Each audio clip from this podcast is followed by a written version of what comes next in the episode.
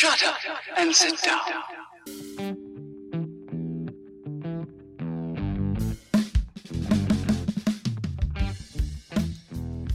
Buenos días, tardes o noches, dependiendo de la hora en la que nos estén escuchando, y bienvenidos nuevamente al podcast de la comunidad del celuloide, el podcast para dominarlos a todos. Yo soy Manuel. Yo soy Jorge. Hola amigos, bienvenidos. Hoy tenemos muchos trailers para ustedes, así es que vamos a empezar. Demasiados. Empecemos por algo sencillo, corto y que a nadie le interesa, que es el, cor- el corto animado de Disney Plus que se llama Chao Alberto.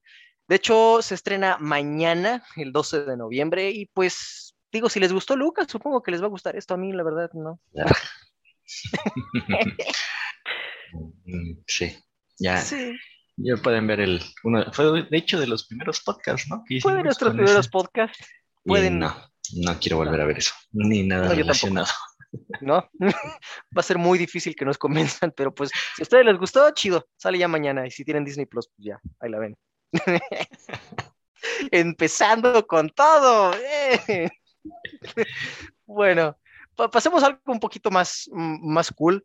Y es que para todos los que sean fans del anime de Jujutsu Kaisen, pues la nueva película que es Jujutsu Kaisen Zero Movie, producida por Mapa Studio, se va a estrenar este año en Japón el 24 de diciembre. Yo creo que a nosotros pues, nos estaría llegando para pues, principios del año que viene, pero Pues, yo que no conozco nada del anime, pues se ve chido, la verdad. Y la ventaja es que, pues, ya Jorge me dijo que esto es una precuela, así que no hay tanto pedo.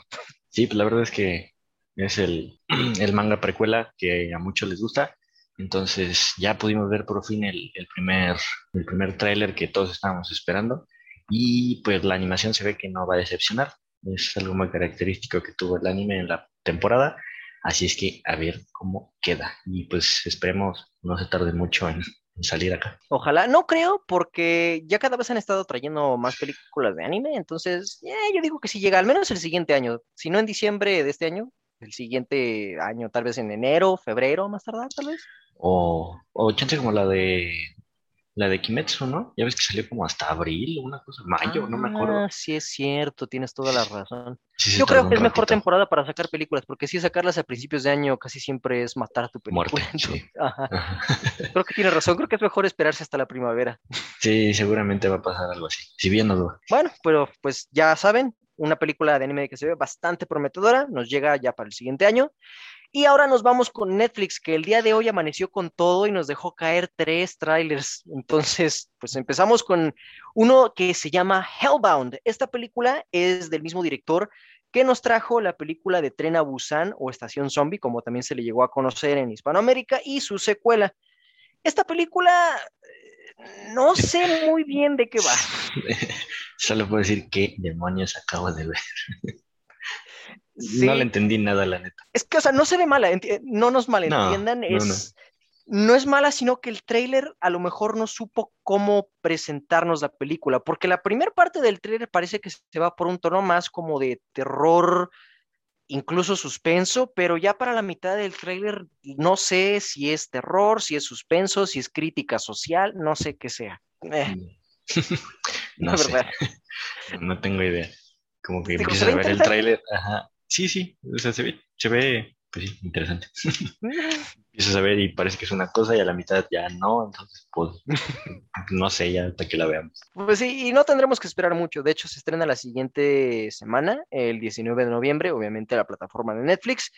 Sí, me dan ganas de verla más que nada por el director de él. Obviamente, nada más he visto la de Tren a Busan, me gustó. No he visto la secuela. Sé que no recibió tan buenas críticas como la primera, pero bueno, a ver qué tal. Se ve, al menos llamó nuestra atención de la manera más peculiar posible, pero llamó nuestra atención. Ahora, la siguiente película de Netflix, que esta se estrena el primero de diciembre, se llama The Power of the Dog y es una película western, drama y tiene un elenco bastante fuerte. O sea, tiene a Benedict Cumberbatch tratando de hacer un acento sureño, pobrecito, digo, hace lo que puede. También está Jesse Plemons y me sorprende que sale con su esposa, Maldito. Kirsten Dunst, es como de, ay, que- Yo, o sea, sí, pero chale.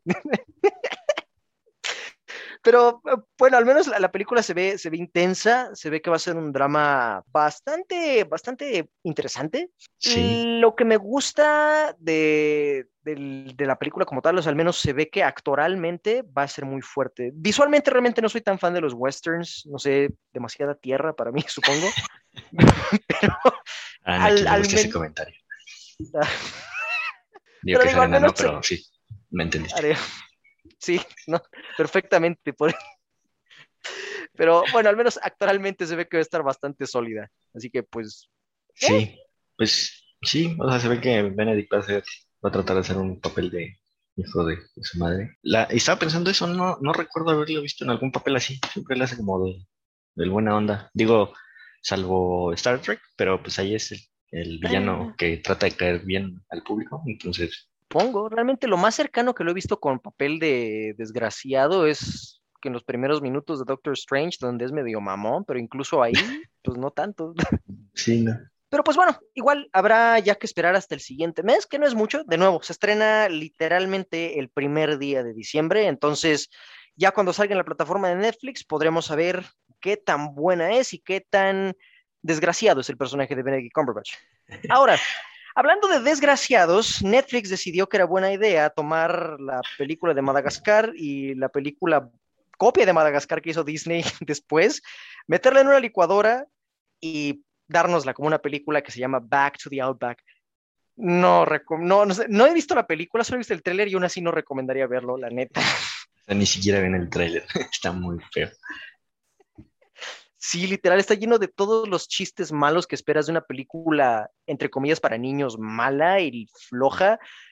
Está con, obviamente, el tráiler con una canción pop genérica que ni siquiera sé de quién es, pero pues igual es. Es esas películas que es, es para entretener a los niños. O sea, tienes un sobrino que te fastidia, pone esa película y se va a callar como por una hora veinte. Es pero son de esas películas que yo siento que hasta insultan el intelecto de los niños. O sea que... Ah, por supuesto. Por supuesto. sí, sí, o sea, no son idiotas, son niños. bueno, hay excepciones, pero no es el punto. Sí, o sea, el punto sí tiene razón. Es de esas películas que cree que los niños no tienen capacidades mentales que puedan procesar una historia de verdad, porque esta no se ve que tenga historia. Esto es, de nuevo, es es ruido, es ruido nada más. Eh, si no tienen otra forma de controlar al chamaco, pues supongo que pueden ponerle esto cuando salga en Netflix el 10 de diciembre. Y de hecho va a salir en cines también. O sea, tienen la osadía ah. de, de, querer estrenar esto en cines, no solo en Netflix. Eh, quieren ir por el Oscar, ¿eh? ¿Eh? Yo vi que en español se llama Animalia en Australia. ¿Cómo no? No. Ay, no, todo mal. Qué horror. Bueno, ya mejor hay que pasar a cosas más bonitas. Denle un premio al que hizo ese título, por favor. Dios mío. Bueno. Me pasó adelante. Sí, la neta, sí. Bueno, pasándonos a mejores cosas, muchas, mucho mejores cosas, la verdad. Apple TV ya nos está sacando más contenido. Hace un par de podcasts habíamos hablado de una película con Denzel Washington y ahora es una película con Mahershala Ali que se llama Swan Song y se ve muy interesante el concepto. Es lo que estábamos platicando hace rato, que tiene pizcas de varias otras películas que han manejado conceptos de ciencia ficción de esta talla como Ex Máquina, incluso La Isla o la película del sexto día de Schwarzenegger. Se, se, ve muy interesante, la verdad. Sí, de todos yo creo que es el que más me llama la atención ver. Tiene, se ve que tiene una fotografía muy bonita, como decías, y la historia sí, o sea, me llama la atención, me llama mucho la atención a ver qué pasa. Y pues por elenco también no, no hay más que pedirle. Sí, la neta, o sea, está Mahershala Ali, está Naomi Harris, estará Glenn Close, Ajá. hasta Aquafina está ahí, entonces pues, sí. no se espanten, ella solamente tuvo la mala suerte de estar en una película del MCU, recordemos que ahí su humor es pésimo, pero ella, o sea, ella es buena, créanme. Entonces, no, no se preocupen. Pero sí, la verdad tiene un elenco muy fuerte, muy buena fotografía y un concepto interesante. Así que esperemos que la película como tal dé lo que promete en este tráiler. Sale en diciembre, pero no hay fecha específica, al menos no encontré fecha específica de esta película, pero se estrena en diciembre, así que pues no habrá que esperar mucho, solo un mes, pero pues chido. Sí, y sí, pues ya, por último, eh, ahora sí el último tráiler, Creo que de nuevo esta vez tuvimos más trailers que noticias. Está el como vigésimo quinto trailer de Ghostbusters Afterlife. Es que sí son un buen. Sí, ya no sé cuántos vi. Es como Pero ahora sí de- es el final final, ahora sí. Ya, el, el último, terminado. es, es como yo cuando estoy terminando de editar Ajá, los sí. intros o cuando estoy terminando de guardar la- las- los temarios del podcast. Ya, terminado, final. Ahora sí, dos. Pero pues, este hecho, este trailer está cortito. Dura creo que dos minutos o minuto y medio. No muestra tanto tiraje nuevo. Y lo, lo único que muestra, pues al final es simplemente el cameo sorpresa que no es sorpresa, pero que Sony pretende que es sorpresa. Ya ven que a ellos les gusta guardar secretos de la mejor manera posible. pues Y por mejor manera nos referimos a la peor manera. Exacto, pero bueno, ahorita hablamos de sus peores maneras en un momentito. Por lo pronto, Ghostbusters Afterlife se ve bastante bien. De hecho, Ghostbusters Afterlife cerró el Festival de Cine Internacional de, de- de Morelia. Y como tal, ya hay reseñas de la película. De hecho, tuvo también una proyección hace un par de meses en la New York Comic Con. De lo que sabemos, la película obviamente es, de- es mejor que lo que salió en 2016, que de eso no hablamos, pero que tal vez se apoya mucho la nostalgia. Habrá que ver. Ya sale la siguiente semana, el 18 de noviembre aquí en México. Ya casi. Y pues bueno, esos son los trailers de esta semana. Ahora nos vamos a pasar a las noticias y pues vamos a empezar con una noticia triste. Poco después de que haya ocur- que hubiera ocurrido la tragedia en el set de la película de Rust, que de hecho todavía está teniendo muchísimo, muchísimo de, de, de, de qué hablar, la verdad es un desmadre lo que ocurrió ahí. Pero bueno, poquito después de que pasó esta tragedia, en el set, bueno, no en el set como tal, pero donde está el set de Indiana Jones 5 en Fez, en Marruecos, el miembro del equipo del departamento de cámara, Nick Kupak, falleció en su habitación de hotel en Fez, en Marruecos. Este hombre, de hecho, ha tenido una, bueno, tuvo una carrera bastante prolífica. De hecho, estuvo en Guardianes de la Galaxia en la primera, estuvo en Solo, estuvo en Jurassic World Fallen Kingdom, Venom Let There Carnage. Ya sabemos que la mayoría de estas no son tan buenas películas, pero solo para que se den una idea de- del... del mm, de- o sea, tenía currículum, este señor tenía una muy buena, muy buena carrera y pues falleció. Realmente no han dado mm, la declaración oficial del motivo de, de su muerte. Se dice que nada más fue muerte natural, pero pues obviamente yo creo que es mejor que no lo digan porque pues esto es un poco más personal. Digo, no sé, no fue una tragedia, afortunadamente como lo que pasó con Helena Hutchins, pero igual, pues sí, está, está triste que hayan pasado estas dos muertes en tan poco lapso de tiempo una de la otra y pues solamente nos demuestra que efectivamente el mundo del cine es peligroso, sobre todo para los que están detrás de cámaras. No sé ni qué decir. Pero sí, No, pues, pues sí, una, una tragedia que haya pasado eso, pero pues como dice, afortunadamente no, pues no fue del, del tamaño de lo que había pasado anteriormente, así que pues ya. pues sí, que descanse en paz Nick Kupak y esperemos que su familia pueda salir adelante de esta pérdida que han tenido. Pero bueno, pasándonos a otras noticias menos lúgubres, se anunció que, bueno, de- va a haber un remake, obviamente, live action, porque pues Disney ama exprimir lo que le ha dado dinero. Un remake live action de Blancanieves y pues esta vez ya se anunció quién va a ser la reina malvada. Va a ser nada más ni nada menos que Gal Gadot. Y pues, chido, supongo. Digo, no, no me molesta, no me, me da igual, la neta. Sí, pues creo que por eso no hubo mayor revuelo en internet, ¿no? Blancanieves creo que es como de las que más X le da a todos. Entonces, eh, y pues Gal Gadot a todo el mundo le cae bien, así que, Ajá. eh, no. O sea, no, no la quiero ver, no, pero pues ahí está, otra live. Ya se habían tardado. Eh, ¿verdad? Ay, pinche Disney. Pero bueno, ya ni modo, ni qué hacerle. Pero pasándonos a, ahora sí, a los secretos mejor guardados de la industria de Hollywood. O sea, Spider-Man No Way Home, porque pues no tenemos suficientes noticias de esta pinche película. Siempre me pueden hartar un poquito más. Por favor, todavía no he escuchado suficientes rumores ni filtraciones. Denme más, por favor. Ah, pues sí, ha habido cada vez más, más filtraciones, más rumores y más hype o hartazgo, dependiendo de cómo estén. Nosotros estamos un poquito más del lado del hartazgo que, que hype. Pero pues sí, más novedades de Spider-Man No Way Home. Empezando por el hecho de que la página que había hecho Sony para Oscorp como marketing de las películas de The Amazing Spider-Man, la actualizaron y en esta actualización hablan o dan más que nada referencias a lo que va a estar pasando en Spider-Man No Way Home, sobre todo mencionando industrias Stark en la página de Oscorp, lo cual obviamente en años, en los años donde se hizo esta página, pues no era posible. Luego, esta semana, principios de esta semana, en Australia, alguien vio un afiche de la película, un póster promocional en uno de sus autobuses y varias personas de Australia también lo confirmaron que en varios autobuses vieron este póster que muchos dijeron, ah, es el póster oficial, se ve bien chafa y se ve como fan-made. Y luego salió el póster oficial, ahora sí, que pues es casi la misma imagen, solo que se ve aún más fan-made. Solo tienen un editor muy flojo. La neta, sí. O sea, digo, está, padre porque el, póster se ve en referencias a, los, no a todos, pero sí a la mayoría de los seis siniestros. Se ven los tentáculos de Doc Ock, se ven los rayitos de este Electro, se ve una nube de arena de, obviamente, el hombre de arena, y muy al fondo, así borroso, pusieron un, un duende verde, y pues, chido te digo, ya, o sea, me emociona sí le de ver la película, pero ya con tanta filtración y tanto rumor, ya solo quiero que salga la pinche película. Sí, ya sé. O sea, ni siquiera quiero que saquen otro tráiler porque siento que ya ahí nos van a contar todo. Oh, no, y hablando del tráiler, también hubo un filtraje del contenido del segundo tráiler, justo después de que ya Sony dijo, ok, tengan su póster. Alguien subió la descripción del tráiler completo y que supuestamente va a durar 3 minutos y 17 segundos.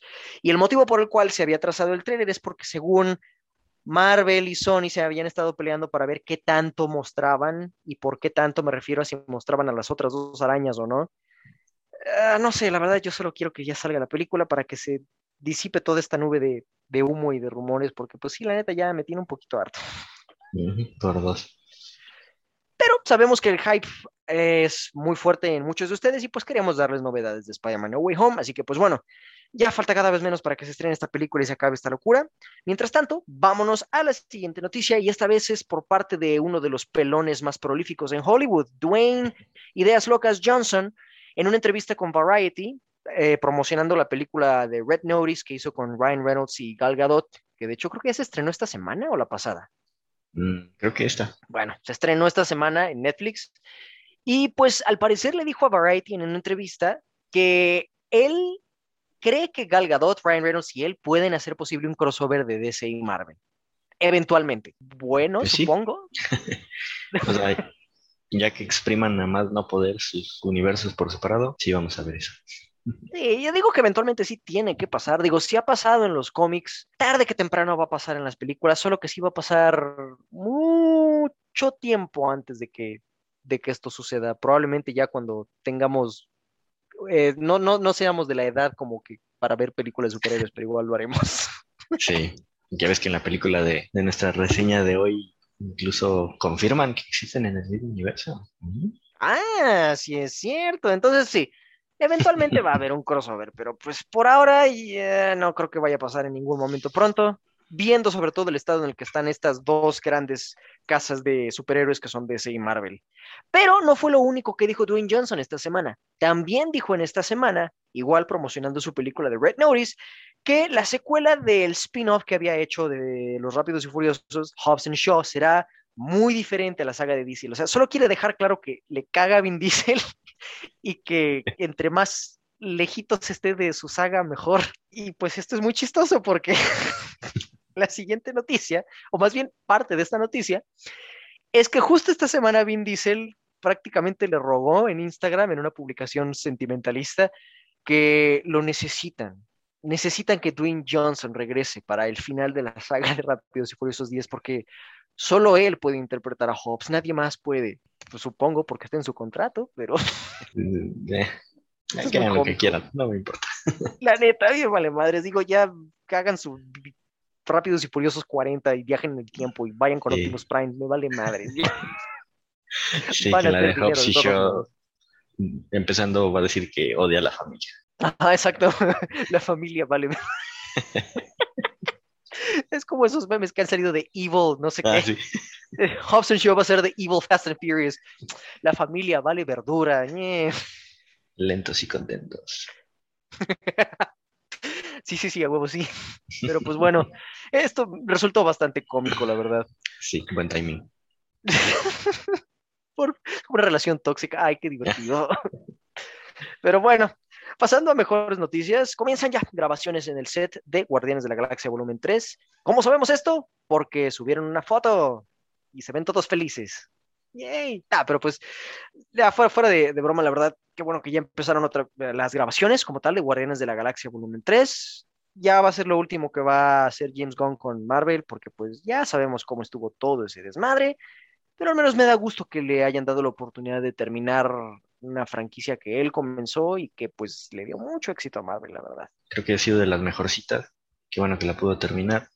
Y la imagen está curiosa. Parece así como una banda que va a ser un, un single que va a destruir todas las tablas de sencillos. Sí, de hecho, y aparte creo que es en, en foto, ¿no? Como tal, no sé si Sí. es Polaroid, pero, o sea, Sí, se ve que parece. en- pero se, se- se ve chido. Ajá, y vemos ahí a este, a Adam Warlock, ¿cómo se llama? El actor. A Will Poulter. Ándale. Que creo que eso no lo mencionamos nunca, ¿no? Cuando salió esa noticia, ¿o sí? Creo que no me acuerdo, la verdad, pero pues igual más vale tarde que nunca, supongo. Sí, eh, para los que no sabían, Will Poulter, que pues es el que ha aparecido en varias películas, la mayoría lo ubican por la película de quiénes son los Miller y específicamente por el meme que sacó esa película. Pues sí, él, él va a ser Adam Warlock y pues la verdad, me agrada la idea, él como actor Sí. se me hace bastante bueno. Y pues ahorita, de hecho, ya está en, en forma, ya, ya está turbomamado como debe de ser en las películas de Marvel. Sí, esa foto que salió con, con pelo, pues, largo, que siempre había tenido el pelo más cortito y grandote. Sí, es de, ah, caray. ¿Qué le dieron qué de comer momento? al muchacho? Sí, maldito Marvel. Esos esteroides Marvel le hacen maravillas. ¿Qué? Ah, pues de hecho también uno de los de Eternals, de este... Ándale.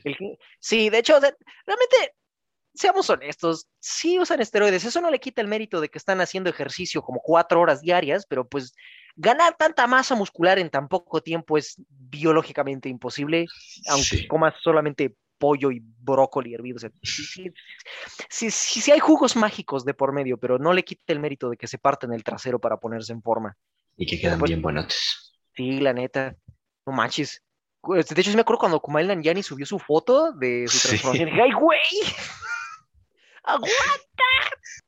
Sí, no manches, pero bueno, ya eso, eso es para el ratito. Exacto, es para el ratito. Pero bueno, vamos a cerrar con una noticia que literal nos llegó minutos antes de, de que empezáramos a grabar. Y es una que de verdad no esperaba, pero pues la verdad ya me dio curiosidad. Y es que va a salir una nueva película de terror, comedia, que se llama Studio 666. ¿Qué es lo que caracteriza esta película de otras películas del género de terror comedia? Que va a tener a los Foo Fighters como protagonistas. Así es. ¡Wow! Sí, Digo- no, no, no, sé ni qué decir, o sea, Yo tampoco, la verdad. Digo, podemos darnos una idea de cómo va a ser la película, porque, pues digo, se va a estrenar en febrero, el 25 Sí. para ser exactos. Entonces, pues ya sabemos que no vamos a tener una obra maestra, pero pues la neta ya me dio curiosidad. sí, nada más es por verlos, o sea, yo creo que nadie está esperando que den la actuación del año, pero pues de comedia creo que sí va a quedar bien. ¿Sí? Ya sea no sé. voluntaria o involuntaria, pero de que va, va a dar risa, supongo que sí. pero pues para los que sean fans de los Foo Fighters o para los que simplemente sean fans del cine extraño, pues bueno, el 25 de febrero vamos a tener esta nueva película, Studio 666. Y pues ahora sí, vámonos a la reseña principal, el plato fuerte. Es la película más reciente de Marvel, Eternals o Eternos. Y por alguna razón todo el mundo está pateándole el trasero esta película y pues vamos a ir punto por punto para ver si de verdad esta es la peor película del MCU o si solamente es otra más del montón. Yo creo que es bueno empezar por lo que realmente esta película tiene a su favor y pues la verdad visualmente es bastante buena la película y si no hay fallas. Digo, es algo que ya a estas alturas debería ser de cajón, pero luego sí hacen cada tontería, entonces sí. Sí. Ese es, ese es un punto bueno. También creo que de sus puntos más fuertes son las escenas de acción. Tiene muy buenas escenas de acción. Sí, Y- sobre todo con la, el personaje, ¿cómo se llama la, la velocista? Perdóname, De- nombres son muy raros. De Macari. Macari. Esa, la, la velocista Macari, no manches, sus secuencias de acción. Es, Sí. me gustó, pero a la vez me duele saber que Marvel sepa usar mejor a un personaje velocista en secuencias de acción que DC con Flash, la verdad. Pero pues Sí. es que sí se ve bien chido, sobre todo en, en la secuencia del clímax, donde todos usan sus poderes para pelear. No manches, sí le da una, le, le da una tremenda paliza a un personaje en particular y es como de wow, me Sí. gusta. Sí, o sea, a lo largo de toda la película se vio chido, pero ahí es en específico, ulala. Sí, la neta. O también me gustó el, el, ay, el personaje de este Brian Tyree Henry, el, el que se dedica más que nada a inventar y es arquitecto. De nuevo, no me acuerdo de sus nombres. Ah, Festus. Fet- ah, cierto, se llama como. Festus. Ajá. Cierto, Festus. Bueno, él también me gustó que no es un peleador tanto físico, sino que utiliza más sus inventos y experimentos para poder estar sometiendo al enemigo. Eso también se me hizo bastante Sí. cool, bastante creativo. Sí, De hecho, en, en general, cada uno tiene sus poderes de, un, de una manera muy, muy creativa, los utilizan muy bien. En general, algunos, no, no todos, pero pues Sí. esa- está, está chido. Visualmente las secuencias de acción están chidas. Sí, sí. Esas sí se disfrutan bastante. la verdad. Ahora, en cuestiones de humor, pues bueno, ya saben que esta es una película Marvel, el humor el 90% de las veces no cuaja, pero a mí en lo personal me gustó un personaje que se llama Karun, que es el asistente de uno de los Eternos, eh, Kingo. Y es básicamente su chalán, es, es, es como el Peter de la X-Force, pero en los Eternals. Es el vato normal que está ahí, no sabe por qué, solo está ahí porque le divierte, porque es súper amigo de- del eterno Kingo. Y como Kingo es una estrella de Bollywood y es muy mamón, y por cierto, como el Jenny fue tantito insufrible aquí, pero bueno, el punto es que su personaje tiene la brillante idea de grabar un documental de los Eternos y pues ahí trae a su chalán Karun grabando todo. Y me encanta en una secuencia en particular donde le destruye la cámara y saca otra y se la vuelven a destruir y saca otra cámara. ¿De dónde sacas tantas cámaras? Sí, creo que, o sea, el Comic Relief se supone que iba a ser Kingo y creo que más bien terminó siendo él. Sí, Y, pero bueno, hasta eso, Kingo no me, no me desesperó tanto como Aquafina, no me acuerdo cómo se llama su personaje. Shang-Chi. no, yo tampoco. No, obviamente no, no, ni de cerca, ni de cerca. Sí, no, no, no. no. Pero, pues sí, tiene un que otro chistecillo ahí que, que funciona, pero en general, pues sí es humor Marvel. Sí, definitivamente. Ahora, lo que, en lo que respecta a la historia de esta película, no es mala. La idea es interesante. El hecho de que tengas a básicamente semidioses inmortales que tienen que estar protegiendo, pero a la vez no al planeta o más bien a la humanidad.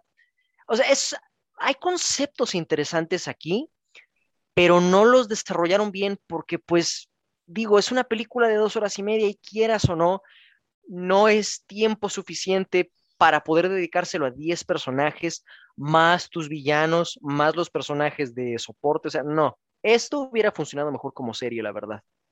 Sí, totalmente. Como te decía, yo creo que si esto lo hubieran planeado ya después de haber estado Disney Plus en marcha, seguramente se hubieran hecho una serie, porque sí, sí, como decías, queda mucho mejor. Pero pues creo que para el tiempo y los personajes que tuvieron, mm, supo, su- supieron lograrlo dentro de lo que Pues, se podía. Sí, o sea, hicieron lo que pudieron. eh. Hicieron lo que pudieron con el tiempo que tenían, pero pues sí, Y con el sí, chinguero de personas. veis que son un buen, son cuántos, 10, ¿no? Son 10. Mm, ¿Sí son 10? Joder, sí, pues son un chingo, y esos son Sí, los no manches. principales. Ajá.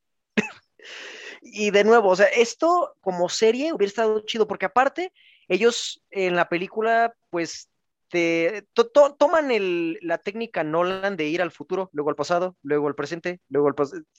El no lineal, la narrativa no lineal, hubiera funcionado muchísimo mejor en una serie que se hubiera enfocado en cada personaje y en diferentes épocas.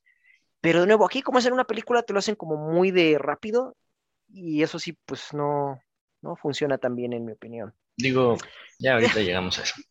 Exacto. Sí, Ahora- y, pues creo que tuvo un buen equilibrio. O sea, para hacer tantísimos personajes, pues, meh, Pues sí, o sea, sí, Sí. se hizo lo que se hizo lo que se pudo. La verdad no es tan desastroso, la verdad. sí, no.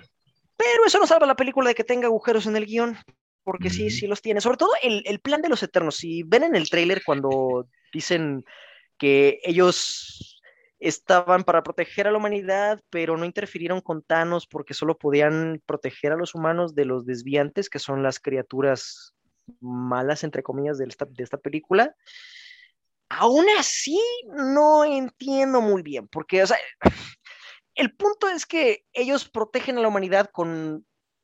Hay un propósito en particular, vamos a dejarlo ahí. Pero al no interferir eh, hacen que su plan o el, propósito final por el cual hacen esto se retrase más. Entonces, de nuevo, hay, hay una falla en la lógica de los eternos que digo, no me convences, pero pues, eh, ¿qué más da?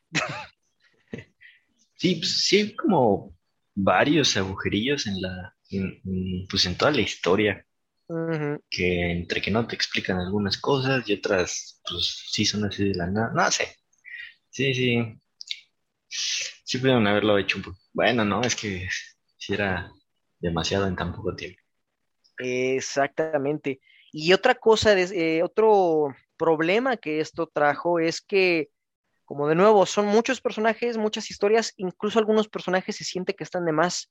Por ejemplo, el personaje de Ajax, que es el que interpreta a Salma Hayek, la verdad, sí siento que estuvo de sobra.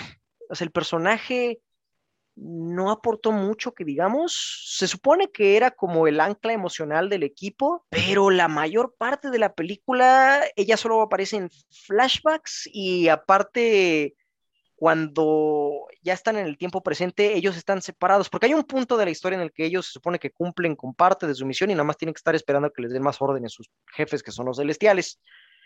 Entonces, de nuevo, el, hecho de que su personaje sea, entre comillas, el ancla emocional no surte efecto porque la mayor parte de la película ellos están separados y están, de hecho, tratando de reunirse otra vez. Entonces, no sé, siento que no afectó en nada su personaje. También el personaje de Angelina Jolie, ¿cómo se llama? Dios mío, sus nombres. el de Angelina era Tina. Ándale, Atenea. Atenea. Ándale. ah, sus nombres son muy raros, perdón. Su personaje también era un concepto interesante, era alguien que técnicamente sufría de estrés postraumático, pero tampoco aprovecharon mucho eso y se siente a lo mejor que estaba de más. Incluso el cómo cierra su arco argumental de personaje, es lo que estábamos discutiendo, es como de muy de, ah, guionazo. Sí, literal, ya se estaba acabando el tiempo, así es que había que ver cómo se terminaba eso rápido. Así que sí, realmente la mayoría de las fallas de esta película es que, digamos que había demasiado en el plato y no se lo pudieron acabar. Así dejémosle. Y aquí la verdadera pregunta es, ¿consideras que es la peor de Marvel como toda la crítica lo está diciendo? para nada. Es otra más del montón, literalmente. De hecho, si me preguntas a mí cuál considero peor, Shang-Chi se me hizo más insufrible, se me hizo pésima y por alguna razón todo el mundo le besó el trasero a esa película y a, Eternals es como de, tú no, tú, tú mm, apestas. Es como de, neta. literal. Es como de, neta. O sea, incluso, por ejemplo, una de las cosas que también me sorprende es que la gente dijo que las secuencias de acción en Shang-Chi eran increíbles, innovadoras, y es como de, no, están horribles. Eternal tiene mejores secuencias de acción que Shang-Chi, es como de... Sí, sí, hay, hay varias, varias que pienso que son peores que esta, pero así rapidísimo, sí, también, o sea, Shang-Chi, que es pues, la previa, literalmente, estuvo peor en todos los sentidos, en todos, en todos, en todos. Entonces, pues sí, queda la duda de por qué los críticos están haciendo esto. ¿No les pagaron lo suficiente? Exactamente, yo creo que no les pagaron lo suficiente y se desquitaron de todas las veces que no pudieron darles una mala reseña. Es como de, ah, de aquí soy. Y se dejaron ir como Gordon Tobogán con las reseñas malas, porque realmente e-, es mala, pero no es la peor definitivamente. Es, de hecho, creo que me aburrió menos que otras, como por ejemplo Thor, la segunda. O sea, Iron Man 3 también, o sea, ¿qué, qué, se hizo? Ajá, o la, de la era de Ultron, o sea, Marvel tiene muchas peores películas. O sea, la mayoría de las películas de Marvel no son buenas. O sea, son, son películas muy X, tienen algunas excepciones, pero la mayoría son casi iguales. Y esta es otra más del montón, tiene la misma fórmula. O sea, realmente no veo el problema. No sé por qué le están tirando tanta tierra a esta película. No, no siento que lo merezca, la verdad. No, yo tampoco. Sí, sí, creo que hay mucho peores. Esta al menos me entretuve pues las dos horas y media que, que duró, pues sí, de todo. Sí, la verdad, no, no, no hubo ningún momento en el que yo dijera ya acaben o ya a ver a qué. No, la verdad, o sea, la puedes ver, te entretiene y está, está chida. O sea, tiene conceptos interesantes que no manejan bien por cuestiones de tiempo, pero pues no es nada del otro mundo, la verdad. No, no, no, para nada. Pero sí, para acabar, ¿es la peor? No. No, aquí en la comunidad del celuloide creo que concluimos que no. Definitivamente está lejos de ser la peor de Marvel. Si eres fan del universo cinematográfico de Marvel, yo creo que te va a gustar sin ningún problema. Sí, se recomienda obviamente verle la sala más grande posible porque visualmente de nuevo está bastante bien. Y pues sí, supongo. ¿Y? Vayan a verla. No, espérense a Disney Plus. O espérense a Disney Plus, exacto. Ah, pero pues bueno, esa es nuestra reseña de Eternals. Esperemos que ustedes nos puedan decir en los comentarios qué es lo que piensan de la película. Y pues ya saben, para terminar nosotros siempre les damos nuestra recomendación de la semana. Esta vez, ¿qué nos traes, Jorge? Para hoy traigo, como ya tuvimos tanto Netflix, pues ¿por qué no otro poquito? Entonces, traigo una miniserie documental que se llama Dirty Money, este, Dinero Sucio, ah, que te hace odiar al mundo otro poquito, pero pues la verdad es que es muy interesante y creo que es bueno que todos sepan este tipo de cosas para no guiarte por opiniones o simplemente por desconocimiento de, de este tipo de temas. Entonces, mm, obviamente hay algunos pues que no podemos hacer nada al respecto aún sabiendo esta información, pero con otros sí te puede dar alguna perspectiva diferente sobre alguna marca o alguna persona. Cada episodio es la historia de un fraude empresarial eh, que se ha sometido a alguna investigación, a algún proceso judicial para verificar si es culpable o no, y pues ya toda esa información la tenemos condensada en cada uno de los episodios. Tiene testimonio de los testigos, de algunas de las personas perjudicadas, o a veces hasta los propios creadores del fraude los podemos ver. Entonces, son dos temporadas, que la primera son seis episodios y la segunda solo tiene uno menos, que terminó siendo de cinco. Son de una hora aproximadamente. Entonces, aquí, ¿por qué inició pues esta serie? Es, es interesante. Y es que el primer episodio es sobre un fraude que hizo la Volkswagen, la marca de autos, y aquí se originó todo esto. Alex Gibney, que es productor ejecutivo y creador de todo el documental, fue una de las personas que se, vio afectadas por el fraude de, esta empresa cuando descubrió que era pues partícipe de, de la contaminación ambiental con su coche sin saberlo y cuando Volkswagen estaba afirmando que pues todo lo contrario, que no estaba contaminando.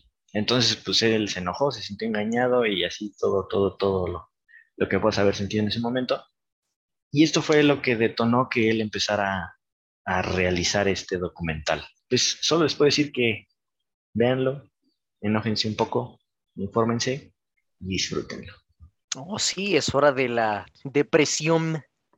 Sí, de, de mundo capitalista, maldita sea. Maldita sea, asqueroso capitalismo. Recomendemos más películas de Netflix. oh, no, somos parte del problema. Pero, pero... Sí, exacto, estúpido y sensual capitalismo. sí. Pero lo más gracioso es que sí, porque mi recomendación también es de Netflix, maldita sea. bueno, pues ya teníamos que empezar y acabar con más. Ah, bueno. Sí, la, la Netflix. ¿Eh? ¿Eh? Don Comedias me dice. Denme mi stand-up de Netflix, maldita sea. bueno. Lo merecemos. Obvio, maldita sea. Ah, pues bueno, mi recomendación también es de Netflix, pero es la película dirigida por Andy Serkis, que es adaptación de la novela, bueno, de la, de la recopilación de cuentos cortos de Rudyard Kipling, del libro de la selva. Esta película se llama Mowgli. Y la verdad, nunca vi la película cuando salió porque como un año antes o dos años antes había salido la versión, le diría live action, pero es más CG que otra cosa, pero bueno, digámosle live action de Disney. Y como esa, la verdad, la detesté, no me dieron ganas de ver la versión de Andy Serkis, aunque sé que él es buen director también. Pero no sé por qué esta, la semana pasada me dieron ganas de verla y dije, ok, vamos a darle, vamos a darle chance. Y la verdad me sorprendió. Ahora, yo nunca he leído las historias del libro de la selva de Roger Kipling, pero sí tengo entendido que como tal, son muchísimo más serias, mucho más oscuras que pues obviamente la versión animada que nos dio Disney en los 60, que pues de hecho a mí me gusta bastante. Pero esta película va más a tono de lo que sé que son esas historias originales, es muchísimo más seria. Lo que a mí me encantó de esta película es el personaje de Mowgli, literal es no, no, no sé cómo cómo describirlo muy bien, pero el punto es que te dan a entender muy bien que es un, es un chico salvaje, pero sin caer en lo exagerado, pero tampoco lo hacen tan caricaturesco o fantasioso como lo fue la versión de John Favreau del 2016. Encontraron un muy buen balance entre el lado salvaje de Mowgli y el lado humano, que de hecho es básicamente el tema central de la película, el conflicto interno, esta esta lucha de identidades que tiene el personaje de Mowgli entre su naturaleza como ser humano y su naturaleza de crianza, que fue entre los lobos. Lo hizo, eh, de, o sea, la, manera en la que este Andy Serkis dirigió al, actor que interpretó a Mowgli es una maravilla, o sea, le sacó una, una actuación muy, muy buena, lo cual me sorprendió porque este, este chavo, Rohan Chand, la única película en la que yo lo había visto antes de esta fue la de Jackie Jill de Adam Sandler. Y, cuando yo me, puse a buscarlo ya después de ver la película, dije, no mames, que es el mismo chico. literal, eso, eso habla. Eso, me deja en claro que Adam Sandler destruye todo lo que toca, pero bueno, ese no es el punto. El punto es que su actuación estuvo muy buena. Y no solo eso, como saben, Andy Serkis es básicamente el padrino de las actuaciones por motion capture y esta película pues no es la excepción. Aquí no se van por un aspecto realista, aquí de hecho les dan un aspecto más caricaturesco, que va más acorde a la naturaleza de la historia, que es básicamente una fábula, animales con características antropomórficas. Y todos dan una muy buena actuación. Para empezar, Andy Serkis es Balú, y lo que me gusta es que Balú sí es un personaje importante en la película, pero no es, vamos, el ego de Andy Serkis no, no, no interfirió para nada, o sea, no se puso a él como un coprotagónico, ni se puso mucho tiempo en pantalla. De hecho, todo lo contrario, es de los personajes que creo que salen menos en la película, pero tienen peso. Benedict Cumberbatch fue Shere Khan y me encantó. El diseño de Shere Khan me gusta porque la, cara de tigre que le ponen es un poquito más cuadrada, más caricaturesca y de cierta forma lo hace más intimidante. Y aquí el motivo por el cual Shere Khan está obsesionado con Mowgli es porque como él mató a sus padres, su lado animal o digamos que su lado de la jungla según él, le da el derecho de probar la sangre de Mowgli. Entonces, de nuevo, te dan como que ese aspecto un poquito más salvaje del personaje, lo cual me gustó. Y pues, de nuevo, Benedict Cumberbatch no es la primera vez que hace motion capture. Si vieron el Hobbit, pues ya saben que él hizo también el Dragon Smaug y lo hizo de maravilla. Christian Bale como Bagheera me encantó. Y de hecho, hasta la pantera, o sea, su cara literalmente es la casi idéntica a Christian Bale. Eso me, no sé, se sintió raro, pero chido a la vez. Y de nuevo, hizo, hizo una actuación muy cálida. Aquí Bagheera es más que el mentor de Mowgli, que es como lo llegan a poner en las dos versiones de Disney, aquí es más su hermano mayor. Y se siente esa conexión, se siente ese amor que tienen los dos. Y el momento en el que Mowgli entra por primera vez en contacto con la aldea del hombre, el, la, plática motivacional que le da Bagheera en ese momento es muy dulce, un poquito amarga, pero es muy dulce. La verdad, esta película tiene unos momentos muy humanos, muy cálidos y unos momentos que sí te destrozan el corazón. Sobre todo uno que tiene que ver con un amigo que tenía Mowgli en la jungla, que era un lobo albino. No lo voy a spoilear, pero cuando, cuando te das cuenta dónde va esa parte de la historia de Mowgli, te destroza. Es, es, está muy bien manejado el drama de esta película. Ahora, el, la, la película como tal no es muy larga, pero tampoco se siente muy, este, tampoco se siente muy, muy apresurada. O sea, tiene un buen balance, no es ni muy, muy, muy lenta ni, ni muy apresurada. Me gustó mucho el balance de la película. Y pues en general fue una, fue una grata sorpresa, la verdad. Si a ustedes les gusta ya sea la novela original de Roger Kipling o incluso les llegó a gustar cualquiera de las dos versiones de Disney, yo creo que sí les puede gustar esta película. Les, se les recomiendo sin ningún problema. Solamente vayan a, con la idea de que no es, no es la versión de Disney. Es, es una versión un poquito más seria, un poco más pesada, pero vale, vale mucho la pena, la verdad. La, la, la verdad es que esta película sí la vi, pero no me acuerdo casi de nada, entonces la tengo que volver a ver. Ahora ya con lo que dijiste ya me dieron ganas. No sé, igual es, o sea, te digo, como yo no la quería ver precisamente porque me, me quedé desilusionado del remake de Disney, no la quise ver ¿Por y de hecho la- cuando la quise ver tenía malas expectativas. Dije, a lo mejor va a ser igual de sosa o igual de X. Y no, yo creo que por eso me, me pegó más de lo que a lo mejor te pegó a ti en su momento. Mm, no sé, tal vez, pero ya después de haber visto la de Disney, Eh, eh.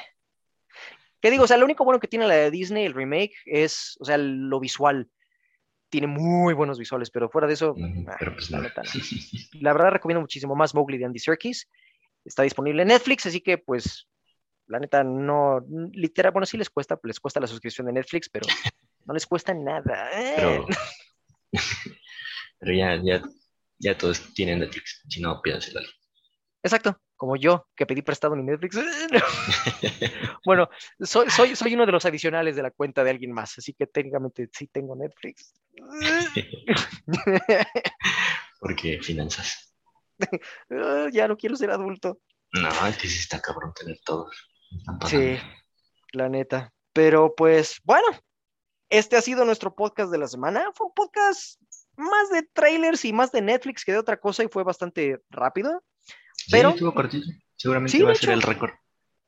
Oh, Dios mío, hemos roto un récord. Pues bueno, les agradecemos que nos hayan acompañado en este nuevo récord que acabamos de establecer. Como siempre, pueden encontrarnos en nuestras redes sociales. En Facebook nos encuentran como la comunidad del celuloide y en YouTube nos encuentran como comunidad del celuloide, donde subimos contenido exclusivo solamente para ese canal. Y de hecho, el siguiente mes tenemos preparado otro especial de temporada, pero esta vez pues, obviamente es de Navidad. Y pues ya saben, déjenos sus comentarios, sus ideas, todo lo que se les venga a la mente. Gracias por acompañarnos nuevamente. Yo soy Manuel. Yo soy Jorge, nos vemos hasta la próxima.